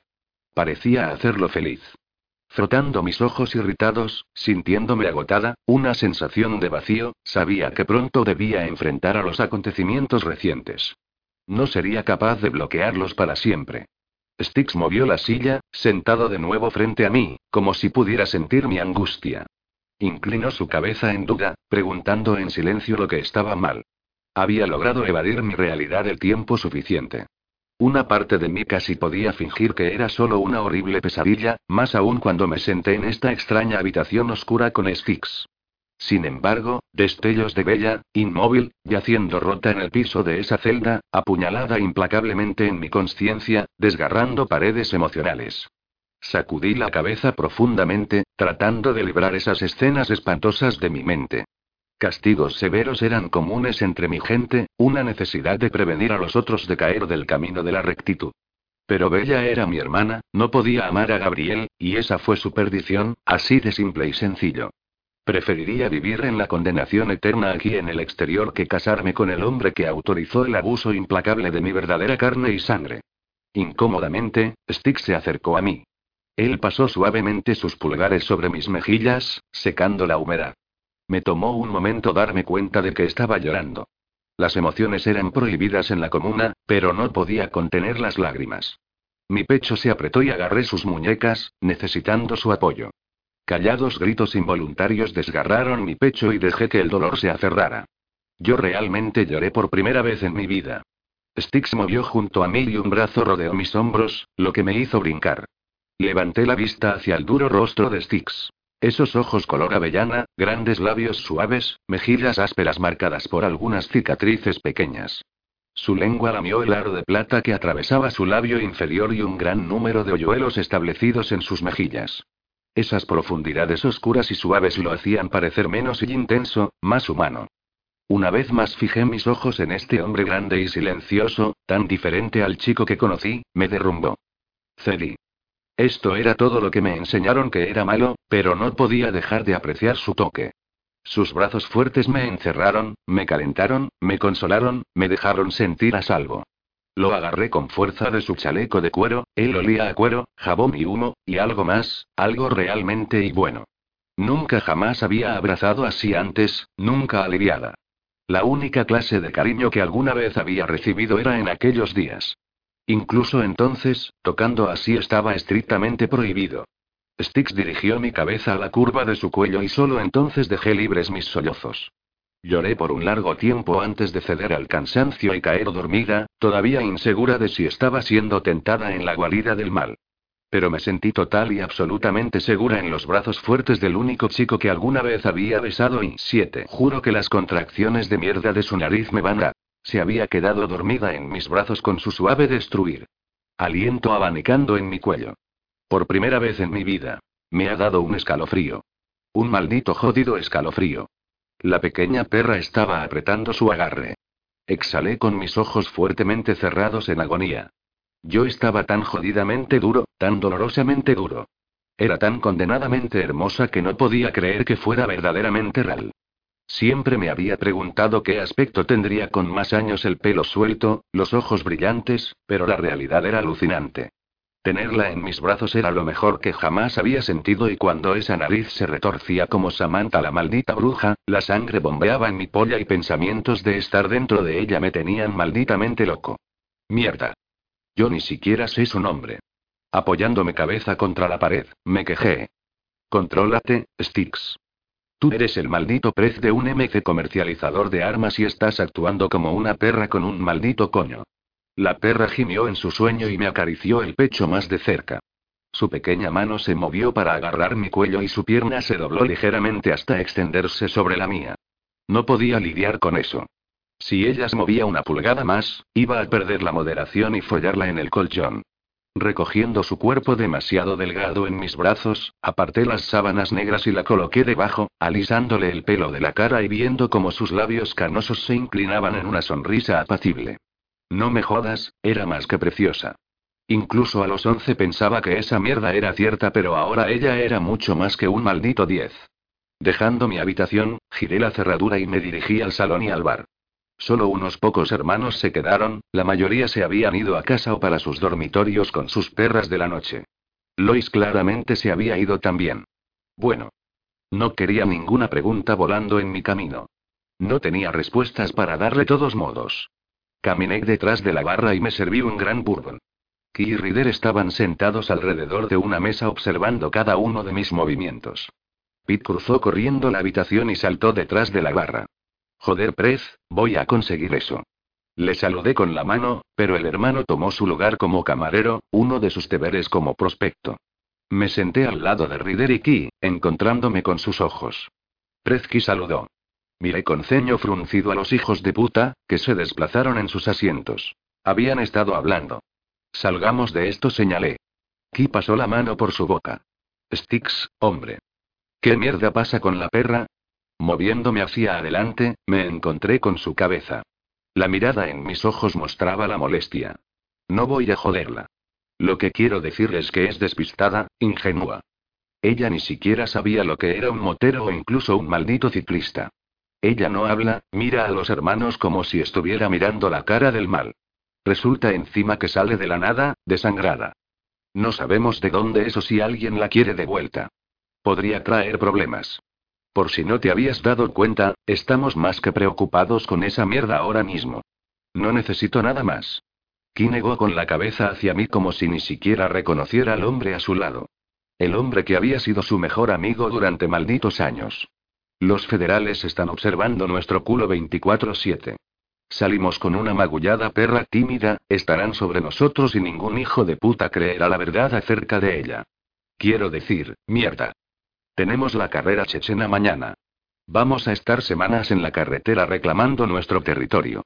No necesito esto ahora. Tragué mi bourbon de un trago, saboreando el turboso sabor suave. Dejé que el alcohol adormeciera mi garganta. Abriendo lentamente los ojos, dejé caer el vaso sobre la mesa y hundí mis manos en mi pelo. Habían sido unos largos, malditos, días. ¿Dónde está ahora? Rider preguntó mientras apretaba su negro pañuelo de los verdugos alrededor de su cabeza. ¿No me necesitas para ver cómo está? Sacudiendo la cabeza, inhalé y señalé hacia afuera. Durmiendo. Rider asintió. Juro que el hijo de puta parecía decepcionado. Luego deslizó su mirada por la habitación antes de aterrizar de nuevo en mí. Tenía el aspecto de un hombre que quería decir algo. Mira, Styx. Cuando era más joven y mis padres murieron, me quedé solo.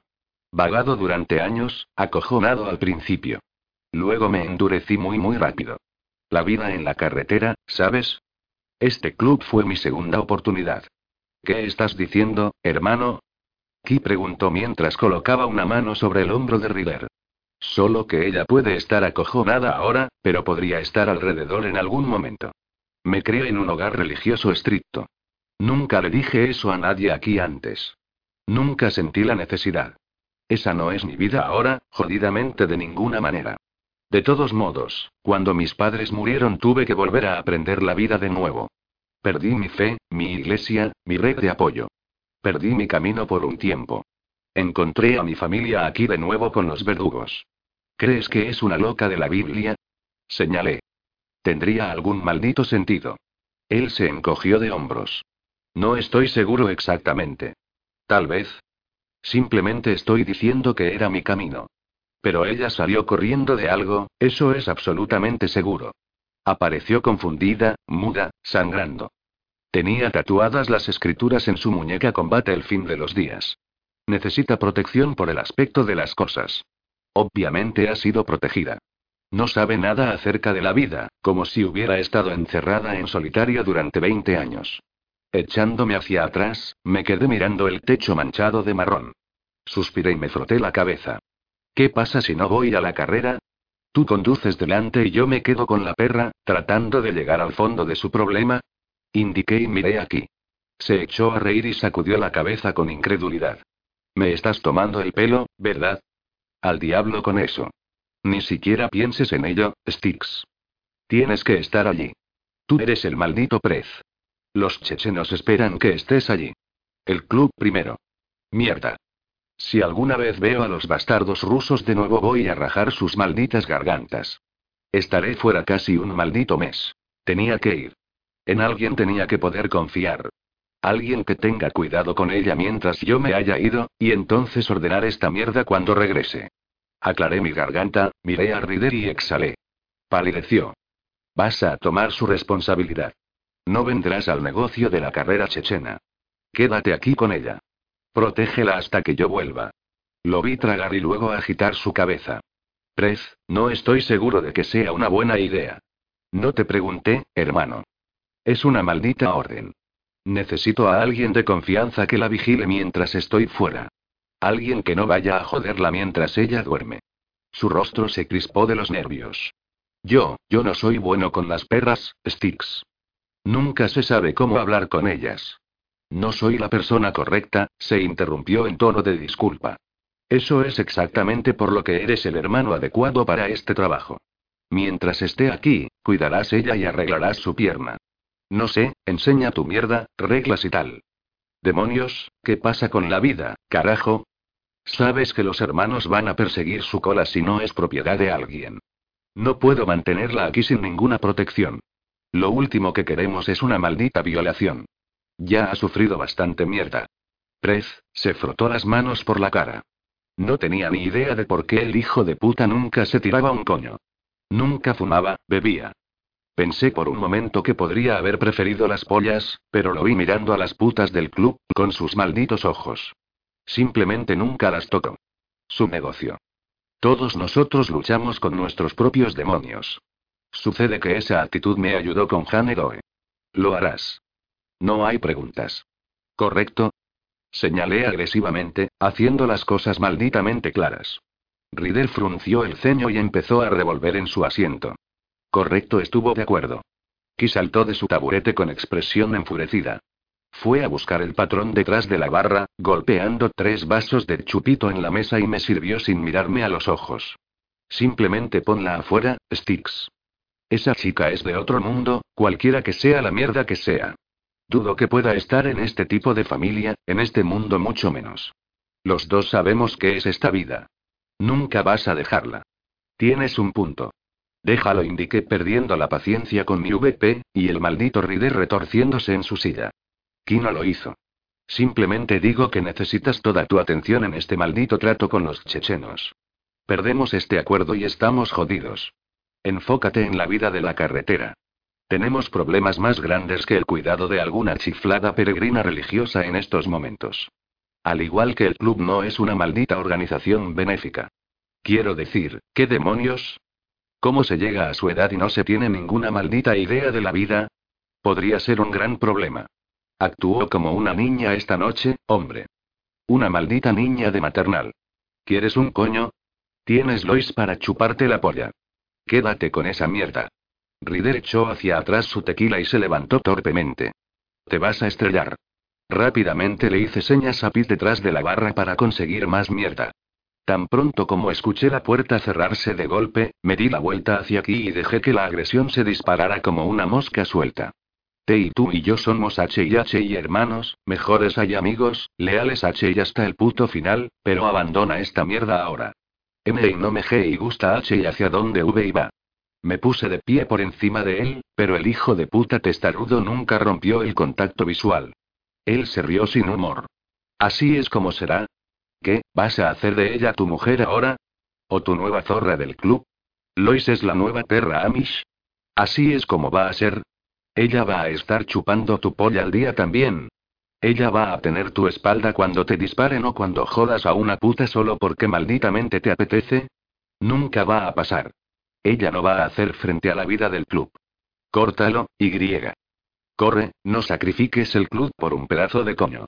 Agarré su cuello en un puño y lo golpeé abajo contra la mesa. Varios vasos vacíos se hicieron añicos en el piso de madera. Ese y será mejor que C y cierres tu MMM, apreté los dientes y logré dejar salir, M y maldita boca. No se te oye olvide con quién estás H y hablando. Me empujé hacia atrás y él escupió. Correcto. Quise enderezó el cuello y me hizo el corte de mangas. Se acercó a la puerta y de pronto se detuvo con las manos apretadas mientras miraba por encima del hombro. Actúas diferente a su alrededor, hombre. Estoy diciendo que tu chica está jodiendo y te, hasta arriba, estás obsesionado con la perra, estás malditamente loco si crees que pertenece aquí. Cristo, seamos honestos. Perdiste tu maldita cordura hace 11 años cuando la conociste y nunca dejaste ir esta cosa jodida de culto a la diosa. Soy tu mejor maldito amigo, no solo su maldito VP. Recuerdo que su encuentro te cambió hace todos esos años. No va a ser el ángel perfecto que has fantaseado, Styx. Es defectuosa y mayormente jodida por el aspecto de las cosas. Estás poniéndola en un pedestal inalcanzable para ti. No seas un puto egoísta y pon antes al club, a tus hermanos. No va a hacer frente a lo que haces, las cosas que haces, las cosas que tienes que hacer para el club. Déjala ir. El club primero, recuerda. Nada se le acerca. Estoy jodidamente cuidándote, hermano. Siempre guardaré tu espalda, no importa cómo. Con eso se dio media vuelta y salió del salón, dejándome solo en la barra desierta con mis pensamientos jodidos como única compañía. Mierda. Volví por otro tequila, luego otro, y en el quinto, rompí una botella vacía contra la pared. Yo sabía que mi VP estaba en lo cierto.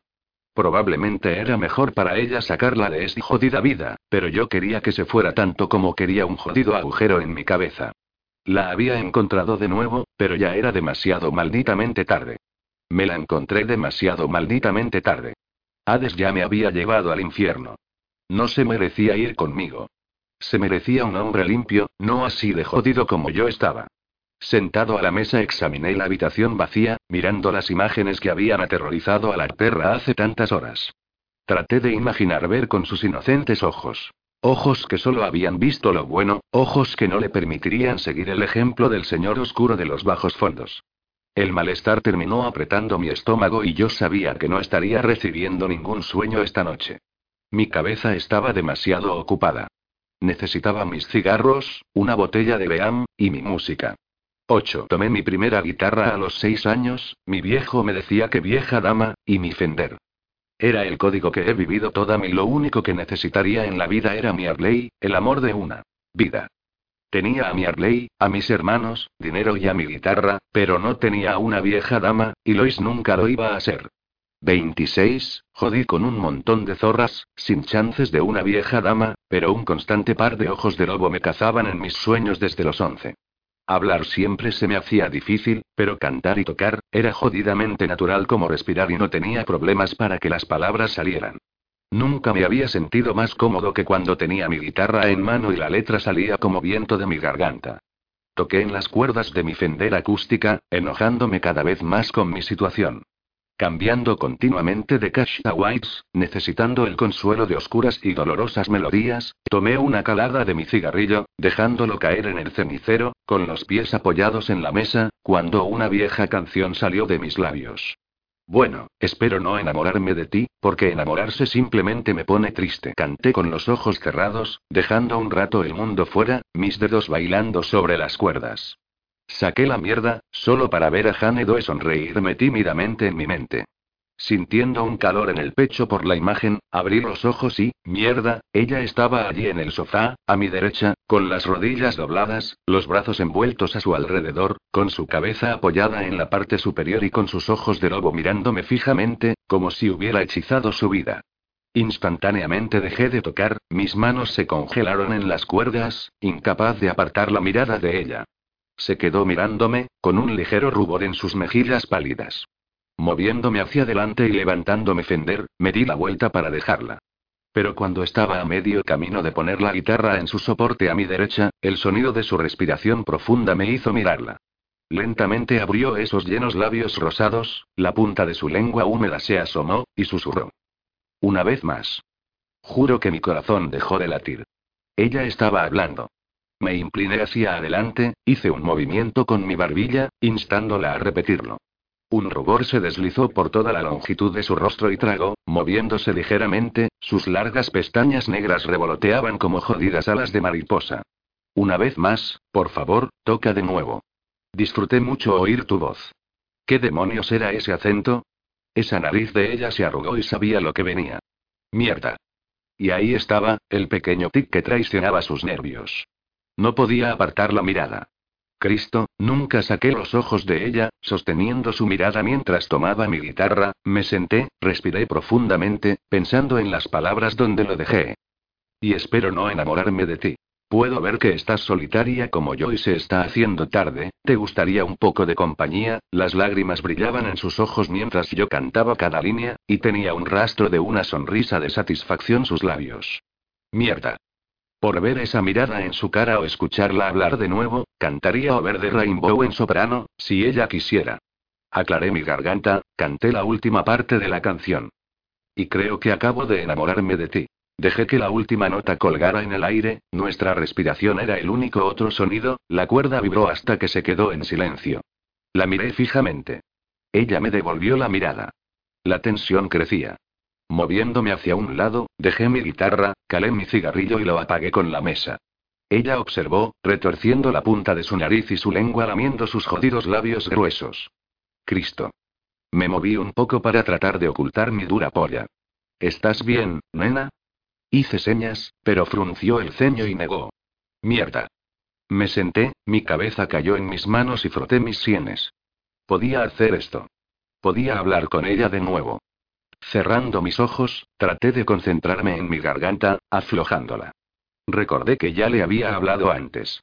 Malditamente podía hacer esto de nuevo. Por lo menos pensaba que podía. Pero la pitón no lo soltaba y estaba a punto de volverme loco. Todos estos malditos años esperando para ver a la perra otra vez y jódeme, no podía hablar ni una mierda. De repente, una mano suave se posó en la mía, levanté la cabeza, sonrió y dijo, ¿Utilizas tus manos para hablar? Nerviosamente, asentí y ella observó cada movimiento. ¿Por qué luchas para que salgan las palabras? Pasó las manos por su cuello, como si tratara de entender por qué. Asentí una vez más. Sus ojos azules parpadearon entre el piso y yo hasta que dijo. Me hablaste una vez antes, ¿no es así? Inténtalo de nuevo, por favor. Me gustaría mucho escuchar tu voz. Quería eso también. Mientras miraba a los ojos del lobo, intenté aflojar otra vez mi garganta, mi pierna rebotaba por la agitación, mis ojos parpadeaban mientras jugaba con las palabras con la punta de mi lengua y con una respiración profunda, me las arreglé para dejar salir. H y H ya soy oído música y hay antes. Dándome una enorme sonrisa de alivio, bajó la vista al suelo, con una expresión casi vergonzosa. Sí, solo una vez. Mis jodidas palmas comenzaron a sudar y las pasé por mis jeans. Su voz era tan pequeña como ella, pero era la cosa más dulce que había oído nunca, y demasiado tiempo en llegar. Quince jodidos años para escuchar esa maldita voz de nuevo y, al parecer, había estado esperando la mía también. Tei tiene su y un N y nombre. Se quedó quieta, con los ojos abriéndose y su respiración por todo el maldito lugar, miedo intenso apareció en sus rasgos. M N y no te haré daño, R y R y recuerdas. D y dime tu N y N y nombre, M y nena. Suspiré de alivio cuando mis palabras empezaron a llegar más claras. Era su maldito número 3. Mi maldito milagro. Salomé dijo con voz casi inaudible. Me acerqué, convencido de que estaba oyendo cosas. ¿Cui qué? Salomé murmuró de nuevo, tragó con fuerza, miró a la salida, luego a mí y a la salida de nuevo. Ella iba a salir corriendo. Ese y ese y sabes de D y D y dónde viene el N y nombre, M y nena. No podía disimular el enojo en mi tono, una neblina roja que empañaba mi mente. Los ojos azules se clavaron en cualquier lugar menos en mí y bajó la cabeza. Sí. En muchos escritos, dice que era la sobrina del rey Herodes. Ella exigió la cabeza de John el Bautista para su cumpleaños y bailó la danza de los siete velos. Es un recordatorio de que las mujeres pecan y tientan a los hombres a hacer cosas malas. Todas las mujeres nacen pecadoras, algunas más que otras, y debemos recordar constantemente que somos la razón por la cual la humanidad dejó el Edén nacidas con el pecado original de Eva. Mi nombre asegura que las personas son siempre conscientes de este hecho y que nunca olvide mi lugar en el gran propósito de la vida. ¿Qué? ¿Demonios? Ella recitó esa mierda como si hubiese sido golpeada en su cerebro, un discurso de memoria. Sus ojos perdieron vida, su voz dejó todo sentimiento y cada parte de su cuerpo se tensó.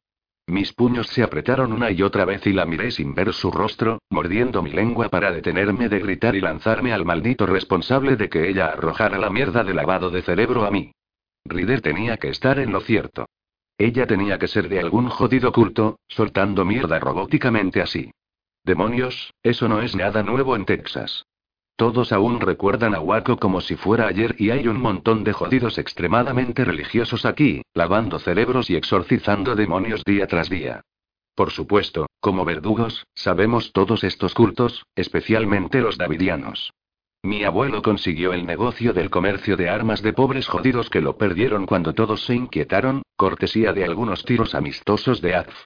El abuelo hizo una matanza, se hizo cargo de su territorio, extendiendo el control de los verdugos en Texas.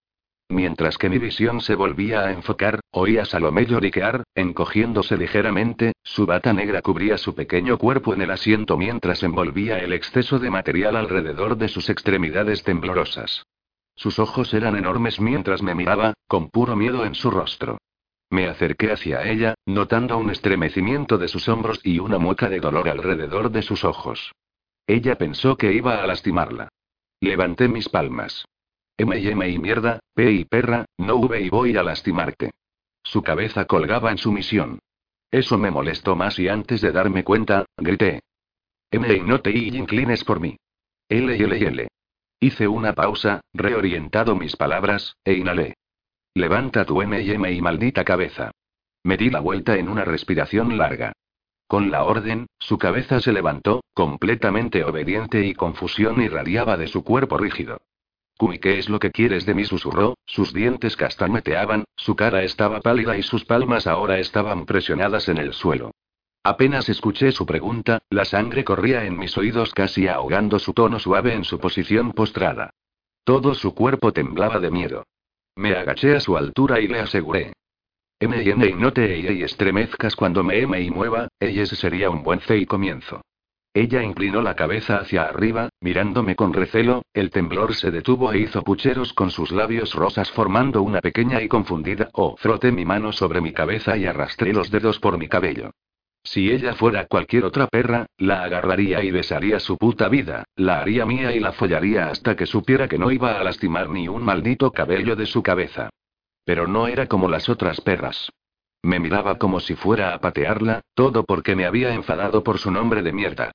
Tomé mis cigarros de la mesa, ignorando su estremecimiento y su protección con sus brazos.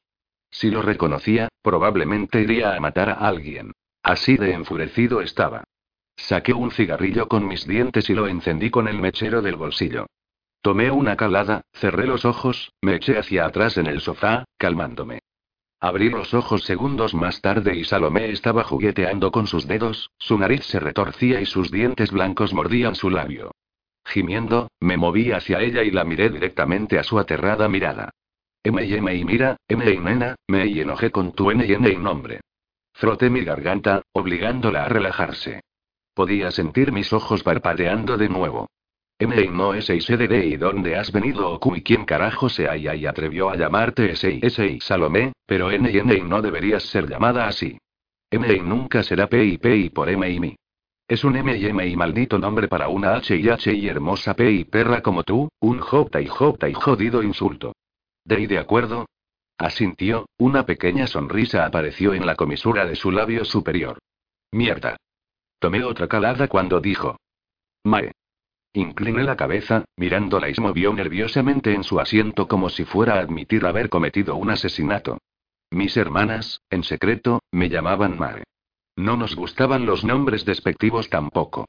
Una pequeña y tímida sonrisa se extendía por sus labios rosados. Así que ella tenía algo de chispa después de todo. Lentamente moví mi mano, envolví sus dedos alrededor de los míos. Ella jadeó, pero dejó que suceda. Me quedé mirando las dos extremidades entrelazadas y resoplé una carcajada. Había follado a un montón de perras en mi vida, en todas las posiciones imaginables, puesto mi polla en cada agujero, probado cada droga, bebí cada whisky, pero nada se había sentido como su pequeña mano pálida envuelta en la mía. Nada ni siquiera estuvo cerca. Y me mataba saber que ella no pertenecía aquí.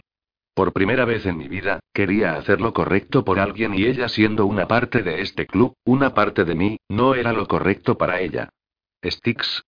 Mi nombre salió de sus labios, Cristo, que casi se detuvo mi respiración. Mirando hacia arriba, vi su profundo ceño fruncido. Ella sabía que algo estaba pasando. M y nena, susurré. ¿Estás bien? Estás pálido. Suspirando, pasé nuestros dedos por mi mejilla. Ella contuvo el aliento, y me confesé. M y no puedo M y M y mantenerte. Su mano se estremeció en la mía. ¿Quieres que me vaya? Susurró, tirando su mano de nuevo a su regazo.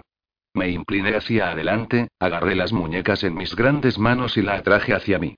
No tenía más remedio que bajarlas en mi regazo. Todavía no la miraba, pero apoyé mi frente contra su hombro. Se sentía demasiado bien ella sentada sobre mí. Ey, eres demasiado pe y pura para esta vida, M.I. Mae. No es ese y seguro. M.I. no sabes cómo es todo esto, M.I. M.I. malo. Mae no dijo nada durante un largo rato, luego confesó en voz baja. Me siento segura contigo. No conozco a nadie más aquí en el exterior y no puedo volver de donde salí. Su pequeño cuerpo se sacudió como si un pensamiento se estrelló contra su mente. Por favor, no me lleves con ellos de vuelta, por favor. No con ellos. Finalmente levanté la vista y su rostro estaba roto. Me dolió más que el machete que golpeó en mi pecho en la guerra mexicana el año pasado. Mierda. Agarrando su mano temblorosa dije. M y no lo H y haré, pero ¿dónde, M y nena? ¿Dónde no P y puedes regresar? ¿De dónde soy? dijo evasivamente. ¿La C cerca? L y lo que sea que hay de y de y detrás de esa C cerca, ¿Eso es de él y lo que estás H y hablando? Ella asintió en silencio. Extendí la mano y acaricié su rostro. Ella eres de y demasiado inocente para esta vida. M y me odiarás si te quedas. Creo en el perdón. Nunca voy a odiar, especialmente no a ti, murmuró. Te te lo pondré en unas P y palabras, M y nena. C y comercio armas ilegales por dinero y bebo bebo de y demasiado. F y follo zorras regularmente y N y no me comprometo a nadie P y por mucho tiempo, tal vez N y N y nunca. Me aseguré de que tenía toda su atención para la última parte. He matado P y P y personas e incluso me gustó y sabía cómo rematarla. Lo voy a hacer de nuevo. ¿Quieres a alguien baby bueno para hacer y cuidarte? Y yo no lo soy, nena. T y tengo que irme M y mañana para hacer N y negocios. H y hablaremos cuando regrese. Su respiración se aceleró y agarró mi muñeca tan malditamente fuerte. Con las piernas temblorosas, Mae se puso de pie y se cayeron mis manos de su cara. Vi cómo caminó hacia la puerta de la escalera trasera que conducía a mi apartamento. Luego se detuvo y me miró por encima del hombro. Tienes luz dentro de ti, Styx, y siento que brilla como los rayos del sol del mediodía. Es hermoso. Eres un buen hombre. Mierda. ¿Qué demonios iba a hacer con esa mierda? Me siento muy feliz de que llegué a verte de nuevo. Pensé en ti a menudo, el niño detrás de la cerca, el niño del exterior, el chico que robó mi primer y único beso y todas las noches rezaba por tu seguridad y felicidad. Es un ritual que siempre voy a mantener. Mae suspiró, se dirigió hacia mí y pude ver el tormento con el que luchaba en su rostro, pero ¿qué sabía yo? Después de varios segundos, se puso delante de mí, se inclinó lentamente y me dio un suave beso en la mejilla, se acercó a mi oído y dijo. Siempre estaré agradecida de que me salvaste la vida, Styx, y cantaste para mí tan perfectamente en tu guitarra. Me has mostrado más compasión en cuestión de días de lo que he tenido en toda mi vida. Rió y fue el sonido más puro, más hermoso, que había oído nunca. Nunca lo sabrás, pero en los dos momentos más oscuros de mi vida, has aparecido. Dices que no eres tú quien es bueno y quien va a mantenerme a salvo, pero ya lo haces. Me has salvado la vida dos veces. Alcancé su mano, sin tener idea de qué demonios estaba a punto de hacer, cuando una voz desde la puerta me llamó la atención. Styx, Lois se quedó mirándome con mal, con los ojos muy abiertos mientras me observaba agarrando su mano.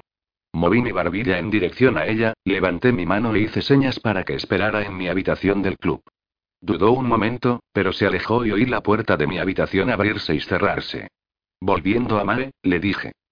Te y tengo que irme. Con una sonrisa decepcionada, salió de la habitación. Tomé mi guitarra, me dirigí al pasillo pasando por todas las habitaciones de mis hermanos y golpeé la última puerta. Después de unos segundos, Rider abrió, frotándose los ojos y a medio vestir dijo. Prez. Llévala a tu habitación, fuera de la mía. Tú te quedas en tu casa. No permitas que nadie se acerque a ella mientras yo no esté. ¿De acuerdo? Hice señas. Los ojos de Rider se abrieron, pero se limitó a asentir en aceptación. ¿Dónde está ahora? preguntó Rider, sacando la cabeza por la puerta para buscar en el pasillo. En mi habitación. Ve por ella. Los hermanos se están yendo a la primera luz. Dejando escapar un largo suspiro, se dirigió hacia el interior y se puso una camisa y jeans. Cuando se dio la vuelta, me di cuenta de que estaba todavía allí mirándolo como un maldito acosador. Giré, me dirigí a mi habitación, donde Lois ya estaba desnuda, mirándome raro. Arrastré mis manos por mi cabello y respiré hondo. Mierda. Necesitaba follar a Lois para sacar a Mae de mi maldita mente.